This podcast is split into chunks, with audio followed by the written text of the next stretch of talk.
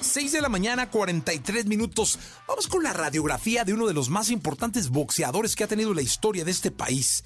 Él eh, nació un día como hoy, pero en 1966 terminó su carrera invicto y es una de las grandes figuras del box. Ricardo El Finito López.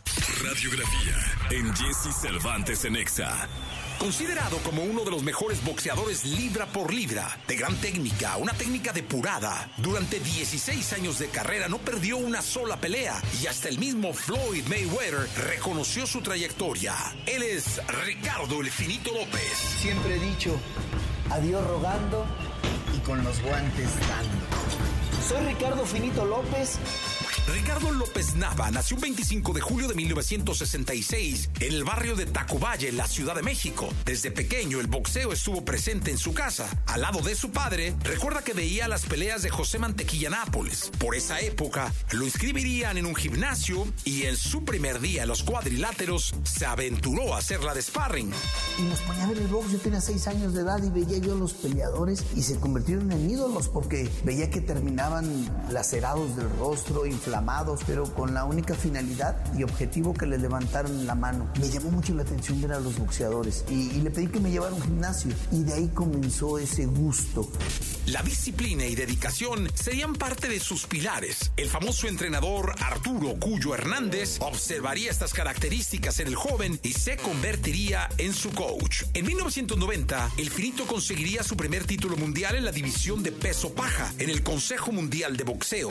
Cuando me preparo para esta gran pelea y llego allá, pues nadie pensaba que yo podía ganar. Realizó 26 peleas de campeonato. Cuatro veces fue nombrado el mejor boxeador del año. Ganó un total de 51 peleas, un solo empate y se retiró sin conocer la derrota.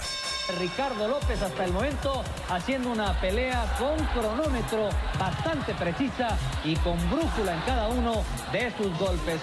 Su ingreso al Salón de la Fama del Boxeo fue el 7 de junio del año 2007, increíblemente cinco años después de su retiro. El Consejo Mundial de Boxeo le otorgó el cinturón verde y oro, el cual se da a los boxeadores que logran cumplir cinco años como campeones del mundo. Mohamed Ali, Mike Tyson y Julio César Chávez eran los únicos que en aquel entonces lo habían recibido.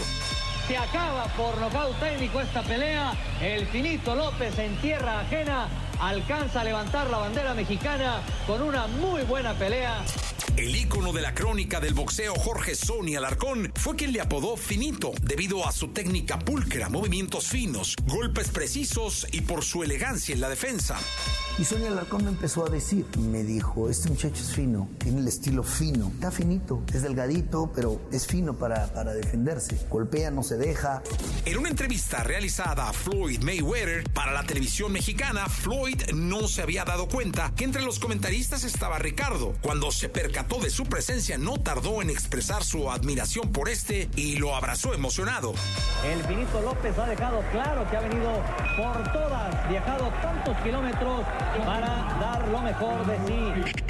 Japón fue un país en el que el finito dejó huella, al grado que George Morikawa, creador del famoso manga Hajime no Eppo, se inspiró en el invicto mexicano para crear el personaje Ricardo Martínez, un boxeador de la serie.